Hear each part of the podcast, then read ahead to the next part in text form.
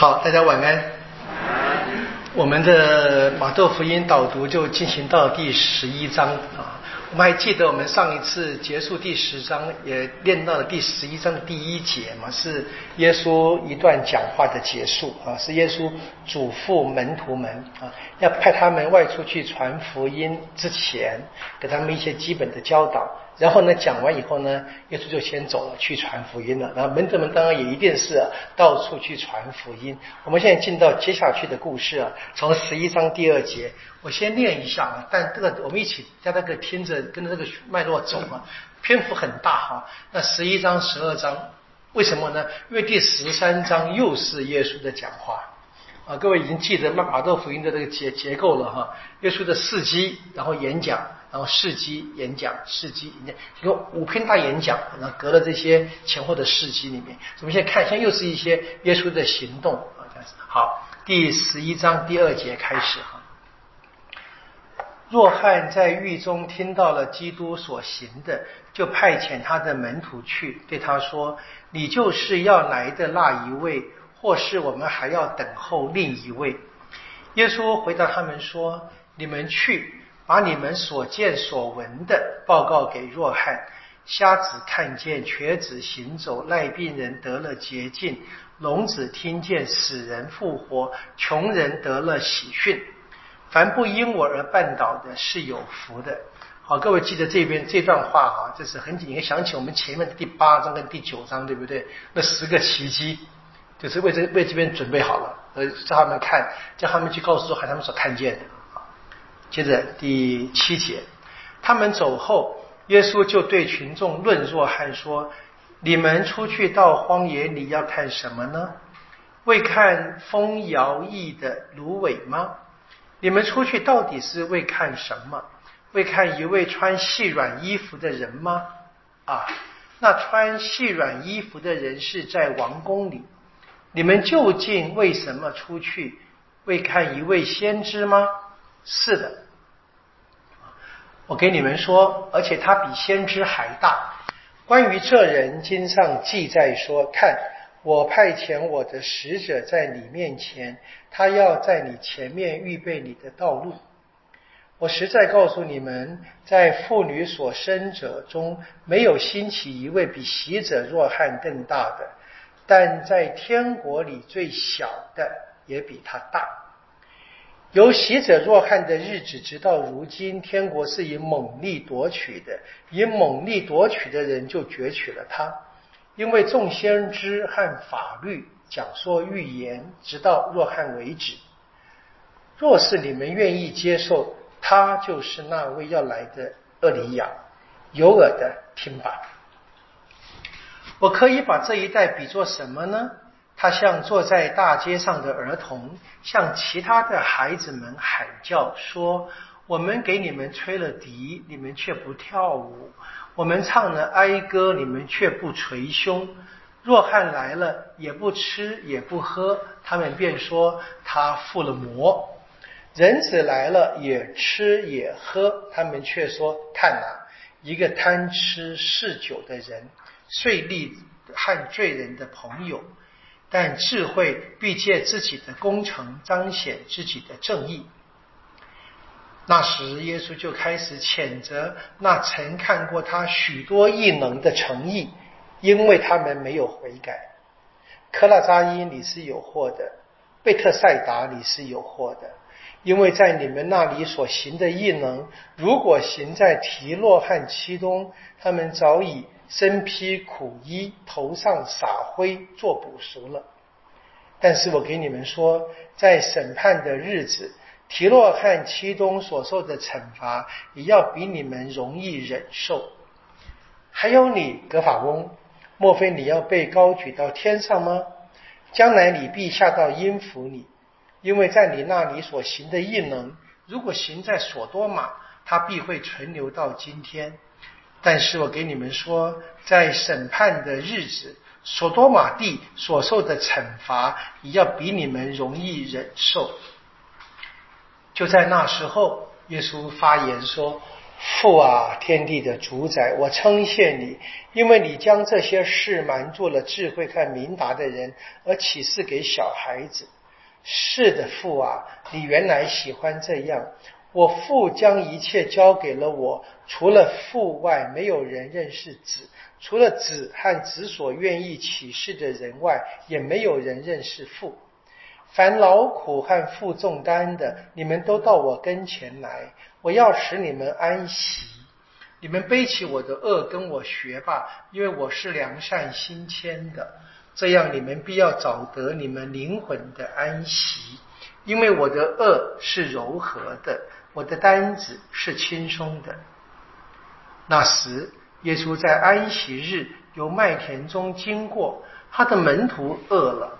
开始掐麦穗吃，法利赛人一见便对他说：“看，你的门徒做安息日不许做的事。”耶稣对他们说：“你们没有练过达卫与那些同他在一起的人饥饿时做了什么？他怎样进了天主的殿，吃了公饼？这公饼原是不准他吃，也不准同他在一起的人吃。”而是只许司祭吃的，或者你们在法律上没有练过安息日，司祭在圣殿内违反了安息日，也不算罪过吗？但我告诉你们，这里有比圣殿更大的。假如你们了解我喜爱仁爱胜过祭献是什么，你们就绝不会判断无罪的人了，因为人只是安息日的主。耶稣就离开那里，进了他们的会堂。看，那里有一个人，他的一只手干枯了。他们问耶稣说：“安息日许不许治病？”是为要控告他。耶稣对他们说：“你们中谁有一只羊，假如安息日掉在坑里，而不把它抓住拉上来呢？人比羊贵重多了，所以安息日。”是许可行善的，于是给那人说：“伸出你的手来。”那人一伸出手来，手就完好如初，同另一只一样。法利赛人出去商讨怎样陷害耶稣，怎样除灭他。耶稣知道了，就离开那里。有许多人跟随他，他都治好了他们，而且警告他们不要将他传扬出去。这是为应验那借伊莎伊亚先知所说的话：“看，我的仆人，他是我所拣选的，我所钟爱的，他是我心灵所喜悦的。我要使我的神住在他身上，他必向外邦人传布真道，他不争辩，也不喧嚷。”在街市上，没有人听到他的声音；以压迫的芦苇，他不折断；将熄灭的灯芯，他不吹灭，直到他使真道胜利。外邦人将要期待他的名字。那时，有人给他领来了一个又瞎又哑的附魔人。耶稣治好了他，以致这哑巴能说话，也能看见。群众都惊奇说：“莫非这人是达卫之子吗？”法利赛人听了说：“这人驱魔，无非是障赖魔王贝尔泽布。”耶稣知道了他们的意念，对他们说：“凡一国自相纷争，必成废墟；凡一城或一家自相纷争，必不得存立。”如果撒旦驱逐撒旦是自相纷争，那么他的国如何能存立呢？如果我障赖贝尔泽布驱魔，你们子弟是障赖谁驱魔呢？为此，他们将是你们的裁判者。如果我障赖天主的神驱魔，那么天主的国已来到你们中间了。或者，一个人如何能进入一个壮士的家抢他的家具？除非先把壮士捆住，然后才抢他的家。不随同我的，就是反对我；不与我收集的，就是分散。为此，我告诉你们，一切罪过和亵渎，人都可以得赦免；但是亵渎圣神的罪，必不得赦免。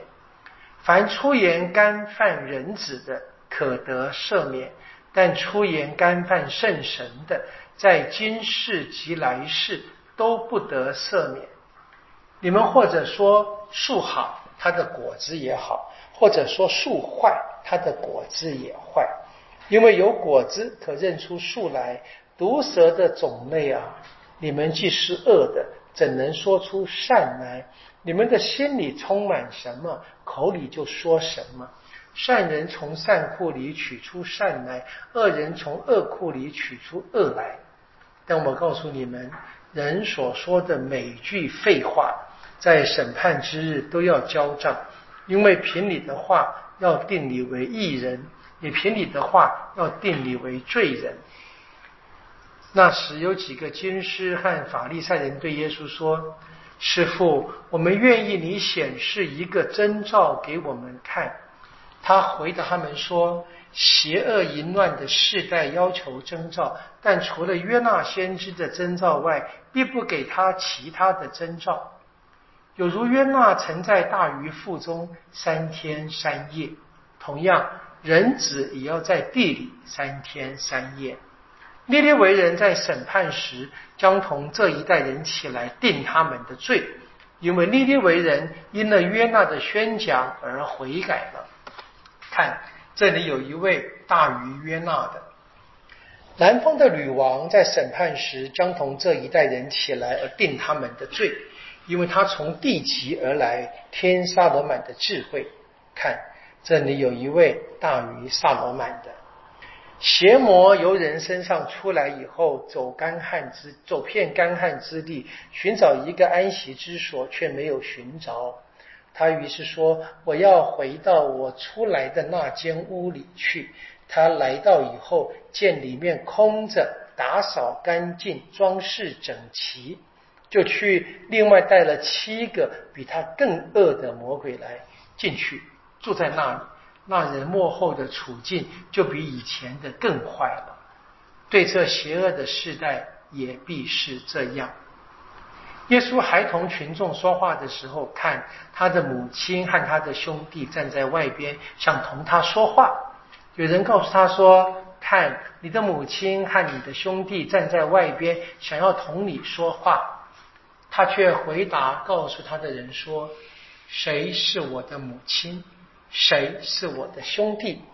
遂伸出他的手，指着自己的门徒说：“看，我的母亲，我的兄弟，不拘谁遵行我在天之父的旨意，他就是我的兄弟姐妹和母亲。”好，两章，我想这个故事我们都很熟悉啊，可能可可是很少这样子大篇幅的连续的一起听啊，这么一大段话都很清楚的这样子。好，那么这边有一个有趣的地方啊，就是那个南方的女王从地极而来，地极啊，知道那个呃中途大师不是有这一句话嘛，对不对？要为耶稣作证，直到地极嘛，因为当时的世界观地是平面的嘛。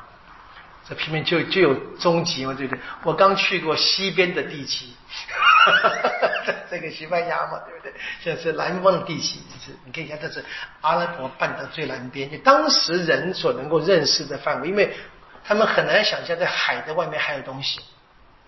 啊，当时就你可以看见这是一个有趣的。然后这个前面那个贝尔泽布，我们前面也碰过一次，对不对？我们就跟我跟各位说了，我们暂时不提，现在的碰见再跟各位提这个故事。贝尔这边比较详细，这样子。好，马窦福音十一章第二节到十二章的最后五十节，一个很大的段落啊，那有很多材料嘛哈。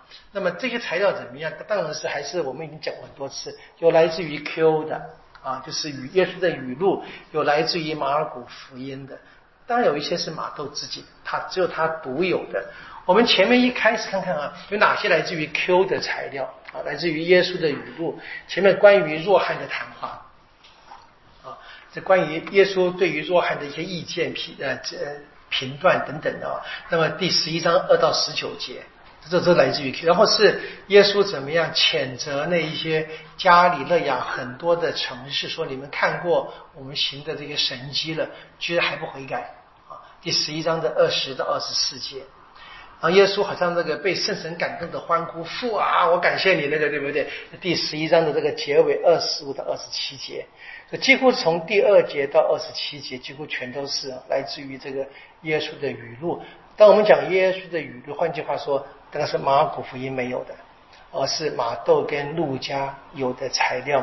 呃，有这个关于这个约纳的征兆，还有有趣的是这个魔鬼的故事啊，魔鬼被驱逐出去又回来啊。看见房子比以前更干净啊！好，当有这个来自于马尔谷的，就是几个奇迹啊的故事，掐麦穗的故事，呃，安息日自首治好手的故事，那是来自于马尔谷第二章的二十三节到第三章的三十五节的材料，就来自马尔谷。那最后有一些什么耶稣他自己独特的材料。啊，就是在第十一章的结尾啊，二十八到三十节，那个关于这个他对于圣经的引用，好几处对不对？一念圣经的话，特别是这关于他自己从将行的灯芯呢，破伤的芦苇那些话，那是马窦非常独特的材料，在十二章的十七到二十一节。好，很清楚，这个作品是马窦的编辑啊。把现成的材料收集，他做了一些编辑。那么这些材料被放在两个演讲中间，就是在这个耶稣派遣门徒出去传福音之前，告诉门徒们该怎么样准备自己啊，该怎么样在路上碰见人怎么样相处，会碰到什么危险，会怎么样面对这些困难跟考验，甚至于在受到审判时该怎么样答复。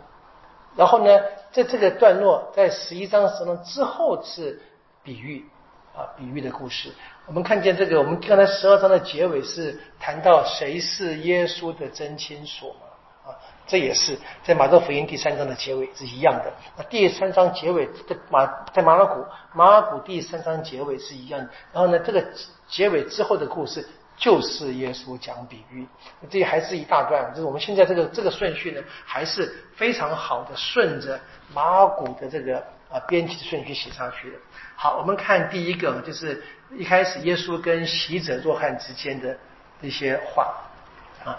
那这个段落非常长啊，就是第二章第十一章第二节到第十九节啊，那基本上都是谈到耶稣若翰。跟若翰的门徒们啊，耶稣呢对若翰的一些评语啊，那这个材料基本上呢跟路加福音第七章啊，路加福音第七章十八到三十五节几乎是一样的啊，是一样，所以可以想象这也是一个传统的材料，而这个传统的材料它的内容当然是什么？是反省耶稣跟若翰两个角色或两个人啊，他们的关系。当然，我们很清楚，这边最后的主角是耶稣嘛，哈，对不对？这还是配角，我们这么说可以看。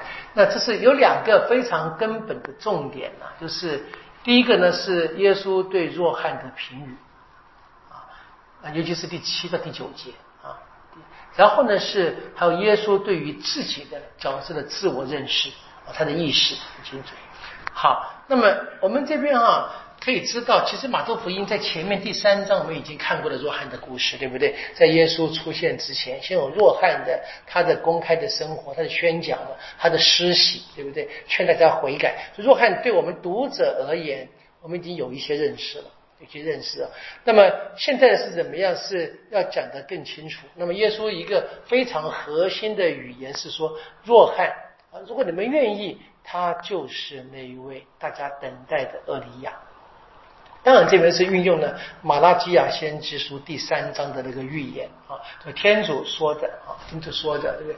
那么他派遣使者在他前先来到，然后呢，马拉基亚的最后第三章结尾就讲了那个使者就是厄里亚，我们等下会读到这这一段话。好，那么第十一章，这个马特福音的十一章十四节，耶稣说了嘛，如果你们愿意，他就是那位要来的厄里亚。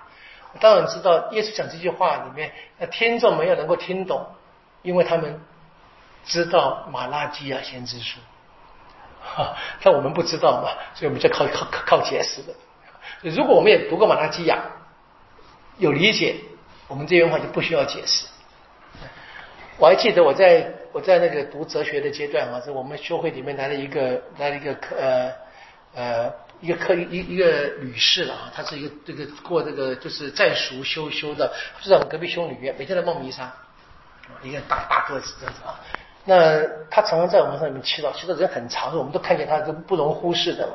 我注意到她在读的圣经是读希腊文，那我那是我开始学希腊文嘛，我说我就惊呆了，我说原来真有人看懂希腊文呐！所有老师，除了我老师以外，那他看不看的。那我我们就就聊聊天嘛，他就讲他修饰啊，说希腊文好好学。他你你用希腊文读圣经啊，你就不用别人解释了。哇，那时候我觉得好好羡慕，你知道后来呢，我我发现我可以读点希腊文以后呢，我还需要别人解释。比较弱了，对，比较弱。就看还要看很多参考书呢，不，这是很有趣，不，的确是的哈。说那因为这个第。用那个原文读第一手的资料，我们至少从这个用字上面，从这个它的文字的特性、它的时态、它它的这个特别的语气啊，我们讲这个愧靠啊，对不对啊？那的确是翻不出来。那读了的确是你直接读也是真的差很多，这样这差。那这边是一样，如果我们真的知道犹太的背景，就是我们一直跟各位说的嘛，旧约我们越熟悉，我们看新约会越容易。我至少你在听我说，听我讲到马拉基亚。你知道是什么东西啊？不然我还再去解释什么是马拉基亚？那解释不完的嘛。这很清楚，这是一个很好的一个例子，跟大家提一下这样子。好，那么这个第二节到第十九节，我们从内容啊可以区分为四个小段落。一开始是什么？是若翰派人来问他，那应该说应该是若翰发问，对不对？而是耶稣回答。只是这个问题是若翰透过他的门徒来问耶稣，他在他被关了嘛，无法亲自来。好，然后呢，门徒们回去，接着是耶稣就对现场的别的人呢，就讲出他关于若翰他的评语，或者他的判断、他的评价。然后呢，第十七、第十二到第十五节就谈到若翰在救恩历史里的角色。啊，厄里亚是给天主铺路的嘛，当时做耶稣的前驱，因为我们相信耶稣是墨西亚，是真天主嘛。所以是很明显是初期教会对于旧约圣经一个新的理解，然后最后是一个简单的比喻，说儿童们玩耍啊，或唱跳舞或者奏奏哀乐的之间，他们当做个比喻来描述耶稣跟若翰，他们两个人虽然极端的不一样，但共同的命运是都被拒绝啊，像小朋友一样，你碰到一个小朋友这里面死性子，对不对？叫他叫他高欢欢乐，他也不开心。叫他哀伤，他也不不还不哀伤，这个问题。好，我们先看第一段落二到六节啊，第二到第六节。好，是若翰在监狱里面听到了耶稣所行的啊，就派门徒们去了。好，我们知道这个根据这个福音的传统，特别是马古福音第一章十四节的，若翰被监禁，耶稣开始公开生活。对不对？这个若翰被监禁以后，耶稣出现，然后马可第一章十五节，他就开始宣讲了，对不对？时期已满，天国临近，你们悔改，信从福音，关键的语。所以很清楚是若翰先被关，然后耶稣才开始出现江湖，他做他的工作，对不对？所以现在耶若翰关于耶稣的一切，只能听说。你可以想嘛，他的门徒去探监，跟他讲一些事情，那就是这样子了。这样子好，那么所以这个若翰被捕呢，是发生在耶稣公开生活之前，所以若翰没有机会直接的观察耶稣的言行，他也没有机会直接的向他发问。那这是马古就给了我们这样的资资讯，那马窦这边是一样，也预设了啊，若翰被关在监狱里面啊，但是其前面并没有提啊，所以没有靠近的马古的知识，但是。马窦呢就把这个当做大家都知道的，好，就是若翰在监狱里面派人来了。那么若翰被关在监狱呢，马窦有报道，但在第十四章在后面啊才说，第十四章第三到第四节才说了啊，说黑洛德为了他的兄弟腓利伯的妻子黑洛迪亚，就是黑洛这个阿格里帕，就是侵占了他兄弟的。太太了，应该说他的呃他的嫂嫂或者是这个弟媳妇把他侵占了，那是被若翰批评啊，这个黑洛迪亚不高兴啊，就让这个黑洛德把他关起来。好，这是若翰被关的这个故事，在第十四章后来有补充说明，但这个地方第十一章还没有讲，就直接当做一个大家都知道的一个情况。好，当然这边我们看到耶稣跟若翰的关系到底是怎么样的哈？那这客观的这个历史哈，他们两个人情况很难说啊，非常难说。在历史里面呢，在呃。知识界里面是蛮大的争执，我也我也曾经谈过这些事情呢。跟我特别是每次去朝圣呢，我就跟他说这个故事，因为的确的，我们就注意到我们圣经是很清楚是一个信仰作品啊，是已经相信耶稣是真天主，这信仰团体所写的作品，他们写的目的是传扬耶稣，所以当然在这个情况，把耶稣会你可以说是很强大的这个呃。你讲一点渲染也不太过分啊，因为这是出于性德嘛，对不对？那我最近跟一些朋友们开始读这个方济传记，他就觉有些人觉得说太太太神奇嘛。我对啊，我就可以，但你可以发现，连这个方济的传记有很多情况在文学的比较上面，其实跟福音还蛮像的啊，就是把方济的这些作为，就是就是你可以讲夸大也不算过分啊，就很多东西对不对啊，这边是一样的。那么，所以这我们现在得的是。在基督徒的基督信仰的理解之下的若翰，那若翰他自己活在那个当时的历史时空当中，他的自我认知怎么样？可能就不是我们福音里面所写的了啊！我常跟各位举另外一个例子，就是我们知道，当保禄第三次的浮船旅行到了厄佛所的时候啊，还看见若翰的门徒。你就知道了啊，所以，所以如果如果那么清楚，若翰知道他是耶稣前驱的话，他就告诉门徒们：“哎，你们我们该说他呢啊，真正主角来了，我们去信他就好了。”事实上没有嘛，哎，不但没有，还一个传的非常的传的非常长的时间，在耶稣的死亡跟复活之后，还隔了十几二十年，他的门徒团都还存在的。所以若翰这个角色是非常强大的，我觉得绝对不能小看的。只是我们在基督信仰的作品里面，因为我们的重主角是耶稣。所以我们就没有什么太多关于若翰的记载，他就他就就是就消失了，这样子。因为所以这个情境上我们很难很难讲。我们大概如果等一下跟各位提到，回到那个马拉基亚讲就很清楚了。若翰他真的会认为他是为天主准备道路的，只是那个天主他可能还想的是那个唯一的，不是我们现在我们基督信仰所相信的三位一体的天主。这个第二位会来到人间。本来还不知道在这个信仰里面好，我想我们不用在里面做太多的发挥，大家稍微明白这个好了。就大家一放在那个放在我们心上时，必须知道这是一个马道的信仰团体，初期教会对耶稣的体验、他们的信仰经验、他们的信仰反省以及他们的信仰宣讲写下来的作品。好。无论如何，我们说在马窦的故事里面，马窦福音的脉络呢，我们倒是可以很清楚的明白耶稣跟若翰的关系。因为在一开始，若翰自己出来时就预告过了啊，第三章十一节说，若翰说了嘛，在我之后会有一位更强的要来，而这个来是什么？是要执行天主的审判。我说很清楚的，那这更强者，他说我连给他解鞋带也不配嘛。啊，这个表达的确是天壤之别，所以天人之差距。这来的应该是神自己这样子。好，那他来怎么样？就是若翰认为，这位一来，末世性的审判就到了。好，但是呢，好，若翰他这么期待的，但是呢，耶稣来了啊，耶稣的表现啊，却好像跟若翰所讲的不那么一致了，甚至于有很大的冲突，因为耶稣的行动跟耶稣的。呃，个人的图像啊，我们刚才读过，对不对？说他不争辩，也不喧嚷，在街市上没人听到他的声音，破伤的芦苇他不折断，将熄灯熄他不吹灭，一个非常温和的人啊。若翰若翰来就已经告诉大家，你再不回来你就死定了，斧头已经要砍下来了。说在我之后那个审判就到了。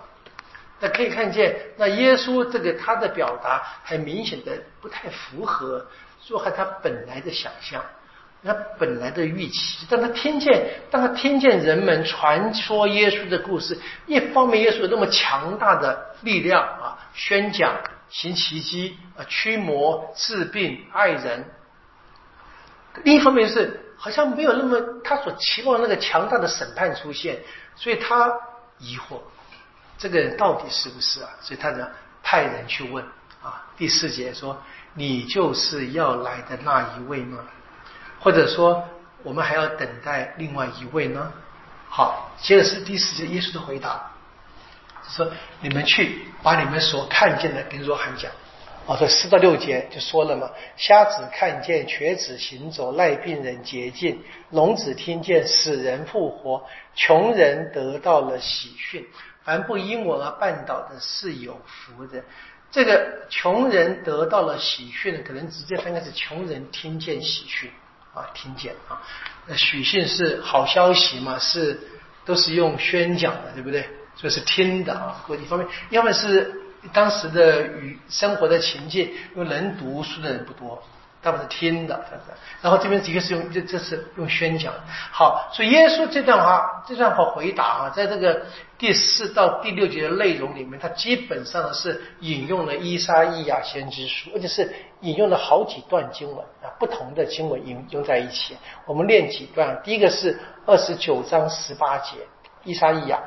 我练就好了，你让听，你可以听这个字。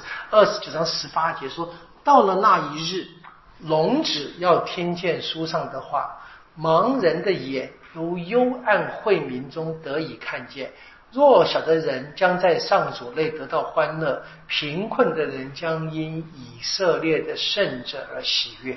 好，聋子跟盲人。啊另外一个是伊莎伊亚三十五章啊第五节啊三十五章第五到第六，他说那时瞎子的眼睛要明朗，聋子的耳朵要开启，瘸子要跳跃如鹿，哑巴的舌头要欢呼。好，瞎子、聋子、瘸子、哑巴啊都有哈哈。然后呢，还有六十一章第一节的说。五主上主的神临到我身上，因为上主给我付了油，派遣我向贫苦人、向穷人啊传报喜讯，传喜讯啊，治疗破碎的心灵，向俘虏宣告自由，释放狱中的囚犯。所以这个事啊，你看马多这个作者，他就综合的引用他对于伊莎伊亚先知所传给他的那些经文所留的这个讲知识吧，哈。材料，它就放在综合用在一起了。那这个话很清楚嘛？这个是用的，就是综合性的描写了耶稣的工作，在这个地呃十一章的四到六节，这非常呃密集的语言、精简的语言、言简言简意赅的方式，就综合了耶稣的他的言行，怎么样把哎这一切怎么样是记号？我是一个记号，要表达以色列的救援。啊，他们从天主那里透过伊莎伊亚的预言所做的许诺，他们现在看见实现了。啊，那这些这些实现，这些征兆一出现，就是天主的救援就临到了。啊，这是。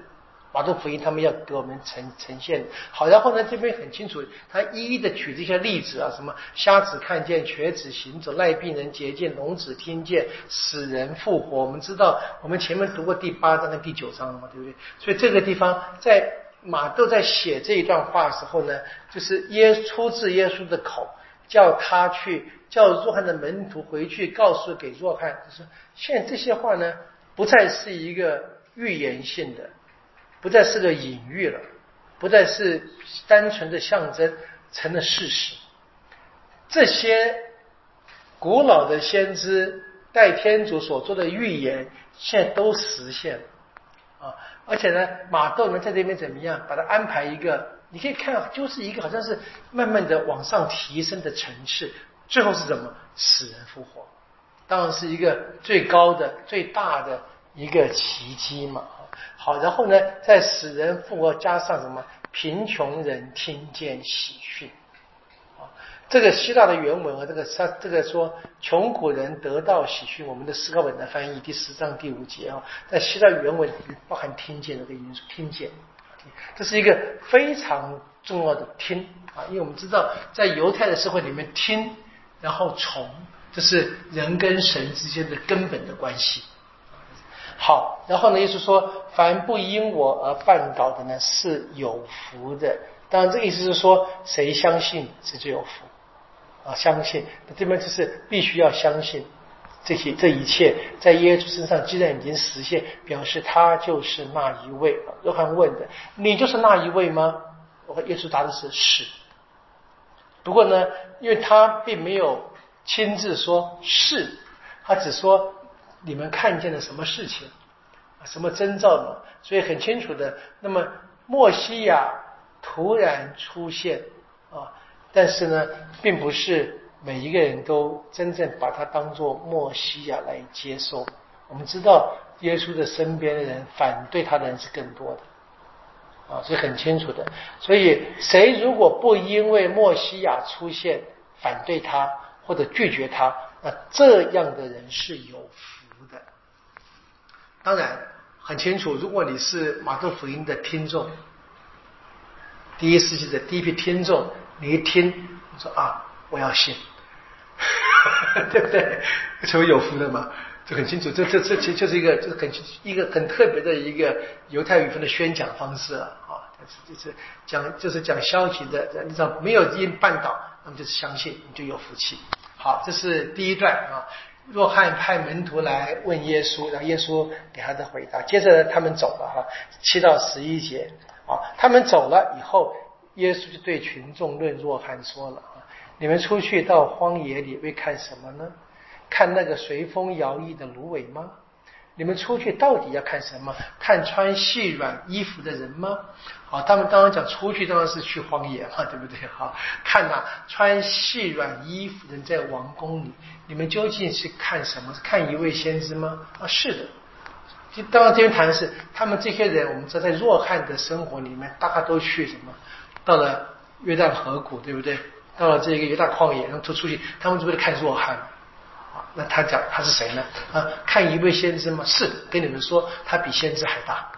然后呢，用了一段圣经的话说，关于这个人经上记载了，我派遣我的使者在你面前，他要在你前面预备你的道路。我实在告诉你们，在妇女所生者当中，没有兴起一位比使者若汉更大的，在天国里呢，那个最小的也比他大。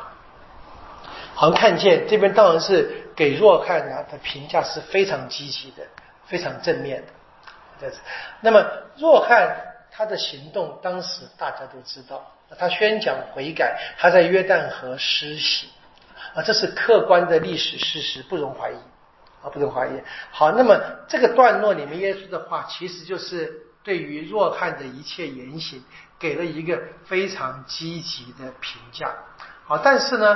耶稣肯定若汉的宣讲啊，什么？他是什么不屈不挠的补赎宣讲者，而这个若汉自己也过着严厉的补赎的生活，刻苦的生活啊，随时怎么样都可能什么丧失性命的一样啊，就有如在风中摇曳的芦苇，其实很倒下来啊，这个这表示生活上非常艰苦的情况里面，那这是若汉。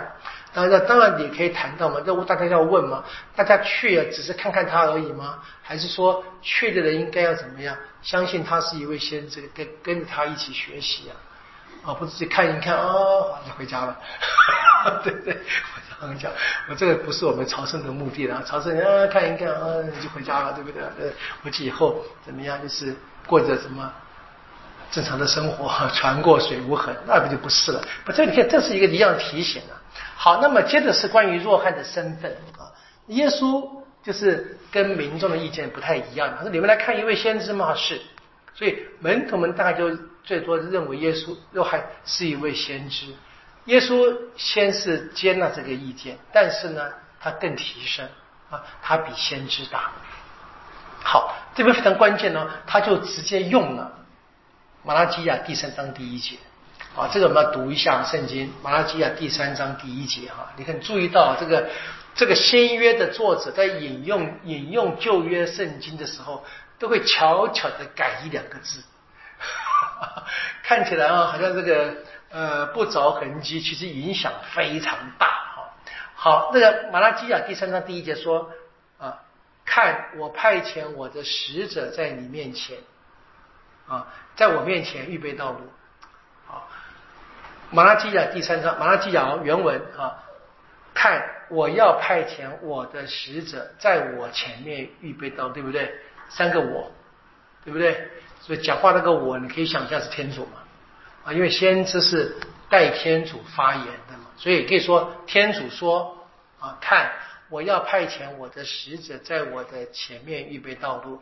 好，这个使者是谁呢？你看第三章二十三节啊，马拉基亚最后面啊，第三章二十三节，你就看啊。上主伟大及可怕的日子来到以前，我必派遣先知厄里亚到你们这里来。啊，所以很清楚，对不对？所以马拉基亚第三章二十三节就解释了第一节。啊，当然，因为我们今天可以知道，马拉基亚第三章的二十三是后人写的，就是不是这个最原始的。这是先知书，这先知书的陈陈述也是分了一些过程。这后人写，他们就一直他一直读，一直读啊，读到后来他们就就认为这应该是厄里亚啊。然后你可以看见嘛，所以后人怎么样就会去期待这一位厄里亚要再来，就是根据马拉基亚你在想，就是说在天主来以前的派厄里亚。好，我们看看这是原文，我们看看耶马窦福音怎么写啊？马窦福音他在。呃，这边的第十节说：“看啊，我派遣我的使者，还是一样，对不对？但是呢，在你面前，注意差别了吗？那个我变成你了，对不对？不是我派遣我的使者在我面前，是我派我的使者在你面前，然后呢，他要在你前面预备你的道路。”很厉害，对不对？小小改一个字，把我改成你就好了。就这代名词，那我很清楚怎么样？那这个你当然你就知道，这个我讲话的还是天主嘛。那这个你呢，就变成天主所派遣来的那一位？若汉所期待的，你是不是那一位啊？对，所以就变成了墨西亚。就这个小小的改变，那个使者就成了墨西亚的前驱。啊，当然可以相信这是马窦福音的对于这个事情的整个信仰的领悟，他也没有去篡改福音，只是他现在在耶稣的事件之后，他重新去读这个马拉基亚先知书的话，他就懂了，他把他所懂的写下来。啊，就好像我们在这个读书的时候旁边哈，就有点心得嘛，写个小注记嘛。对，一一样道理，大家懂的嘛，对不对？好，这个小小的改变啊，就可以看见，这正是犹太基督徒最早期的初期教会基督徒他们对于弱汉身份的理解。当然，可以相相信，也是应该是耶稣的教导里面非常大的观念。好，这是一个简单的一个呃简单的很重要的细节啊。好，接着是在妇女中所生的呢，没有兴起一位比弱汉更大的。那但是在天国里最小的也比他大。好，这是一个象征性的语言呢，哈，看起来好像是一个相反的命题，其实呢，它是谈相同的思想啊。这从人的角度来看，如果假设我们一般人的话，啊，这边好像是在说若汉只是小人物而已啊，其实不是的，它是一个就是很很特别的那个散族语言的表达方式，它是要谈的是若汉呢，他也是属于天国的。啊，所以若汉虽然是在耶稣出现之前就已经被关在监狱里，这他们可能被杀害了嘛？但是呢，出就很相信啊，若汉并未排除在天国之外啊。若汉呢，他也是在救恩历史当中非常重要的角色，只不过啊，只不过相对于耶稣，他的角色就被相对化了。啊，这边谈的这个天国里最小，当然是指什么？所有成为耶稣门徒的人。这个目的呢，倒不是为了贬低弱汉，而是要提升基督徒的自我意识。啊，就是要告诉基督徒，你们现在相信耶稣啊。前面的话对，凡不因我而绊倒的是有福的，多有福呢？说你比弱汉还伟大。有没有很开心呢？就是，就是，我觉得你真的要去进到这个情境去看，你就这是，这是，这真的是我们的身份啊。当然，我们不用去比较，我们是比若汉更大，这不是真的要讲重点，而是要明白，我们是属于天国的人啊，这是没有因着耶稣办，相真正相信耶稣是莫西亚的。我们当然都得问嘛，我是不是真的信？这这的确是一个另外一个更深刻的问题了，就不是说我心里如一啊，不是说参加弥撒，或者不是说怎么样，每天念经啊就就够，那不够的了。当然，这个这个所谓的够不够，当然是自己自己得面对天主，面对天主，好好的做一些啊深刻的反省在生活里面的操练。好，你看第三段是若翰呢在历史里面的角色。好，耶稣继续说了十二节。有习者若翰的日子，直到如今啊，天国是以猛力来夺取的啊，以猛力夺取就攫取了他，好像是一个鼓励人冲锋，冲啊，冲进苹果的样子，好像是。好，第十二十三节，因为众先知和法律讲说预言到若翰为止啊，所以如果你们愿意接受，他就是那要来的厄里亚，有耳朵的听吧。好。这也是一个来自于这个耶稣的语录的材料哈。那在路加福音给它放在另外一个麦，你可以各位可以回去看一下路加福音十六章十六节哈。你就看到上下文啊，跟这边就是马窦的，就是脉络不一样，会你会不同的理解，就在那个在那文字中的意思不太一样。好，这边很清楚，我们当然是根据马窦的脉络，我们在读马窦福音嘛，看马窦的理解怎么样。那么我们先注意下面的十六到第十九节，我们看见知道下面是谈到若翰跟耶稣都被拒绝的啊，那是个背景，说什么小朋友啊怎么样，当这个比喻啊，这不哭不闹。啊，就是不跟着大家一起啊，就大家哭他也不哭，当然小孩也不笑，就是一个好像一个很别扭的小孩子一样，就是他这样指的一个群众。当然你谈的是，那么耶稣跟若翰也是一直被遭到各样的反对嘛，很清楚。所以我们看见啊，若翰跟耶稣他们都掀起了相当大的这个群众运动，很大的啊。但是若汉所掀起的群众运动呢，其实是为耶稣铺路的啊，好让怎么样？好让耶稣能么能够什么重新聚集什么天主所准备的以色列子民。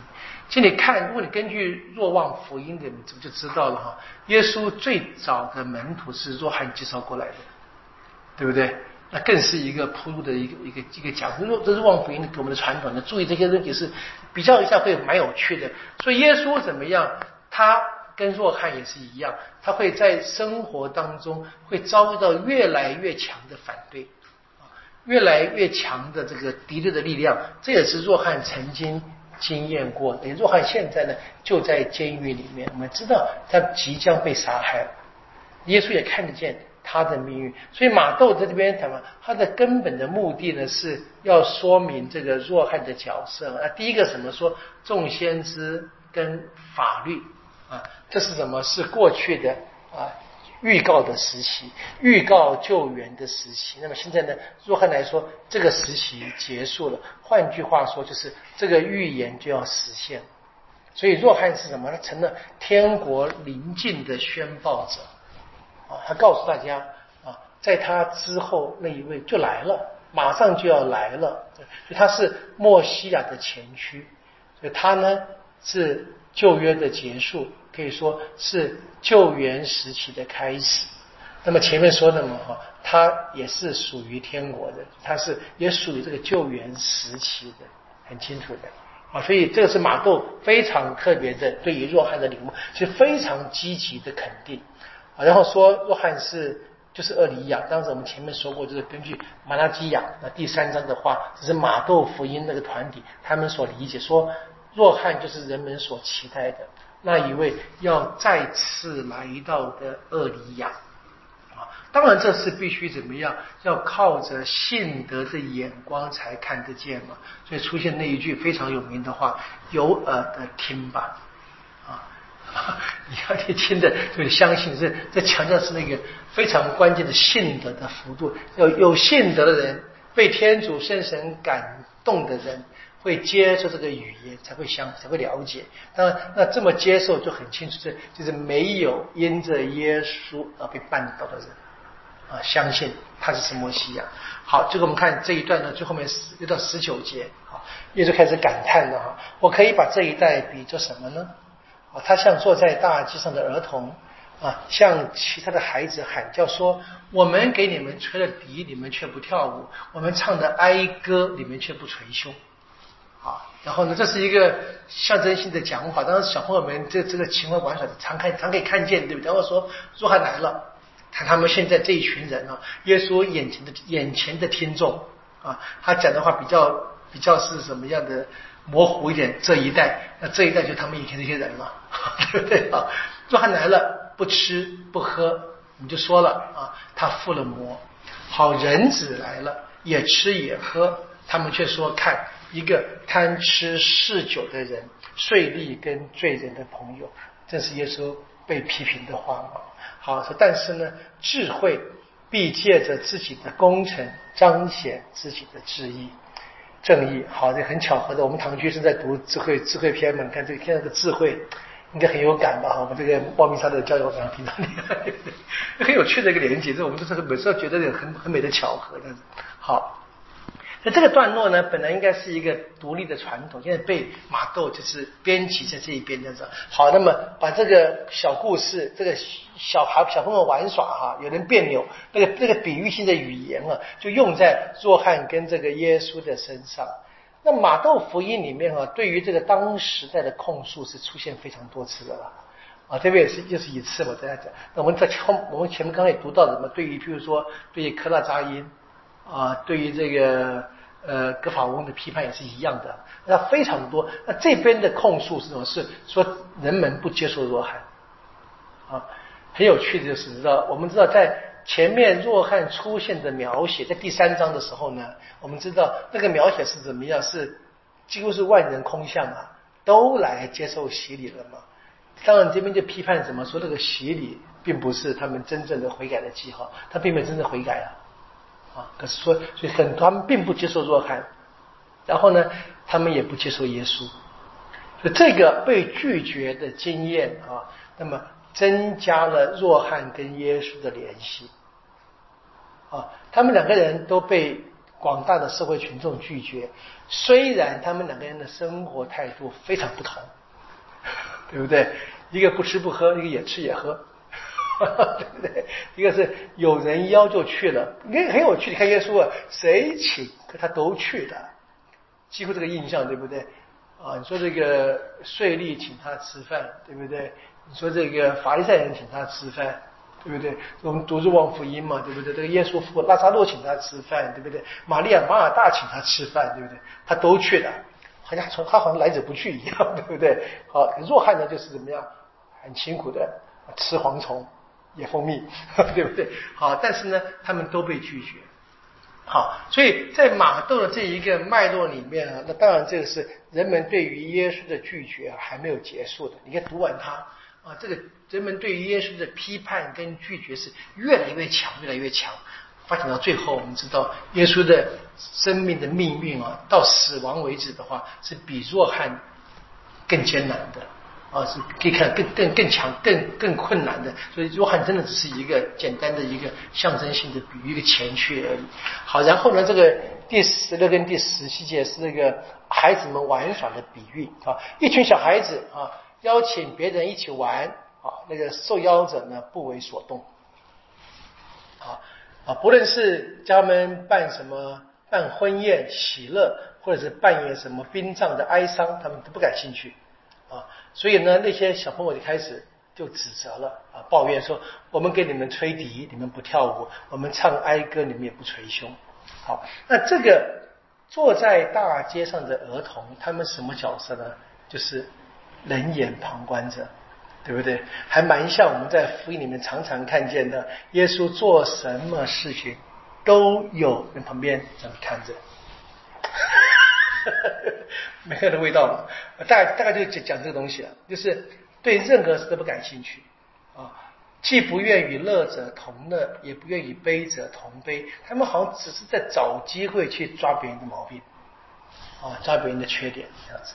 好，然后呢，第十八跟十九节就谈到这个约翰跟耶稣是把这个比喻用在他们人们对他上面哈，所以舞蹈跟哀悼，不跳舞也不哀悼。然后呢，就是先谈若翰，你们也不接受；耶稣，你们也不接受。啊，这边其实用了一个很著名的修辞学的原则，这个 k i a s m 是这个十字形的规格哈，舞蹈、哀悼啊，这 A B 嘛，这喜乐这个是痛苦嘛，那喜乐应该喜乐应该对耶稣对不对？所以舞蹈、哀悼，然后呢，若翰耶稣是 A B B A A B。要各知道讲的东西啊，这是这个常见的这个修辞学的这个这个这个表达方式。所以你可以注意到这个这些文学的格式，他们在写作时候呢，当那个人都会用的，用这些格式，这样这是一个修辞学的特别的一个原则。好，那么耶稣被批评呢是什么？因为他跟这些税吏啊、罪人怎么样一起吃饭，一起饮酒啊。那这个批评很清楚的反映出犹太的传统观念嘛。就是不应该跟这一些在人们眼中认为的坏人相接近，因为呢，区隔为胜，不要跟这一些犯罪的人接近，在接近才能够保持自己的纯洁无罪。好，那这个当然可以很清楚，应该是耶稣当时他具体的生活的情境的确是如此了。好，那么这样的话讲到最后呢，耶稣。他有一个非常特别的感叹说：“但是怎么样，智慧必借着自己的功臣彰显自己的正义。那这个智慧，我们我跟各位说，我们今天我们现在在在我们在读这个智慧篇嘛？读那个智慧篇的那个作那个作品，他他大概在耶稣前后的时候写的。有些人比较愿愿意保持在旧约是耶稣前第一世纪。那有些学者们会说是耶稣生活之后的作品。”当然，这个这差不多，那个耶稣前后第一世纪，那我们读到那边一些一些片段呢，发现有时候那个智慧就等于天主一样，这边可能是耶稣是一样的用法，所以很清楚，就是天主啊，天主一定会彰显出他的正义。而这个天主的智慧呢，在哪里身上显现？在耶稣身上啊，身上。你读这个智慧篇啊，你就一个很很很深的感受，就是好像这个智慧。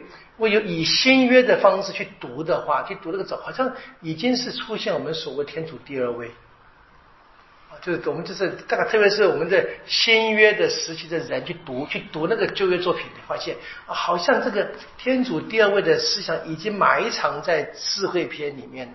这边是一个段落，大概是用的一个智慧文学的方式用用用进来这边来看，所以天主怎么样会很明显的。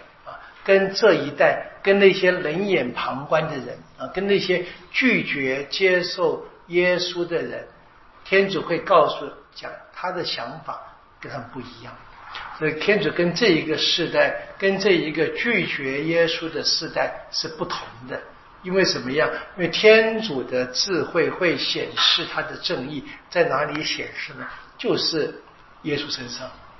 所以这边第十九节其实一个最根本的答复，答复前面这个若翰派门徒来问的问题：你就是那一位吗？啊，是。这马窦从他的写作的方式里面，是我就是，只是他没有用这个语言讲而已，他用了这个这些就犹太的传统里面讲的啊，非常清楚，说智慧会借着自己的功成。耶稣所耶稣的一切所言所行嘛，那这个耶稣就是个智慧啊，然后呢，表达这一个自己的正义，这正义是啊是天主内在里面最根本的决议。好，这是我们今天跟各位介绍的第第一个段落，第十一章跟十二章一个大段落，谈到耶稣跟弱汉的关系嘛啊。那我跟各位就稍微讲，就是若翰的，我就稍微从我曾经讲过的。若翰呢，在今天的呃研究里面，大概认为他当然是一个很特别的一个有灵感的人啊，就是被圣神感动的人。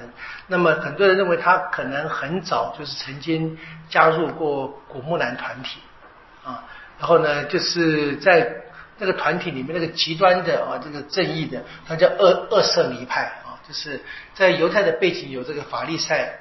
有萨杜塞，有二色尼 S N 的另外一个派别里面，那这一派的人是特别的这个强调自己要这个面对东方，然后这个洁净自己啊，跟外面一切不洁断绝关系，为了期待那个将来光明跟黑暗的争斗里面，然后曾经想要加入啊，然后呢，他大概在某一个时刻呢，可能是在通过全部的预先的考验之前呢，他突然间离开了。啊，我们可以说他发现了他自己的圣招。那他开始呢，到了这个约旦河啊那估计去宣改、宣讲这个悔改的洗礼啊。那他大概真的认为他就是这个耶天主来之前那一位啊。那一位最后的一位为天主来铺道路准备的人啊，在历史他大概这样的一个自我认知的了。那他跟耶稣的关系到底怎么样？我们知道，我们大概不能够从客观的历史的呃呃。背景来去思考的话，我们不能够把路加福音所写的那个故事啊，就是呃圣母领报、圣母访亲啊，把这个耶稣跟若翰就变成了亲戚，好像表兄弟讲法里面，好像这个呃若翰他如如果说真的是这样发生的话，那你当然可以想象嘛，说你可以去幻说若翰的母亲伊莎伯可能从小就告诉若翰。你这小表弟可不得了了啊！你小心点啊！就这，我就可以可以想啊，啊，这个这个就太太太过，这个我们就完全误解圣经的意思，好不好？圣经是它要给我们传递一个非常深的初期教会他们的信仰理解。至于呢客观的历史的背景嘛，这圣经它并不那么的关心的，所以这个稍微要稍微区隔一下。好，我们今天到这个地方，我们下一次从这个第二十节，我们就继续跟各位做介绍啊。愿光荣归于父，及子及圣神。起初如何，今日亦然，直到永远。啊！应父及子及圣神之名。啊，好，谢谢各位，晚安。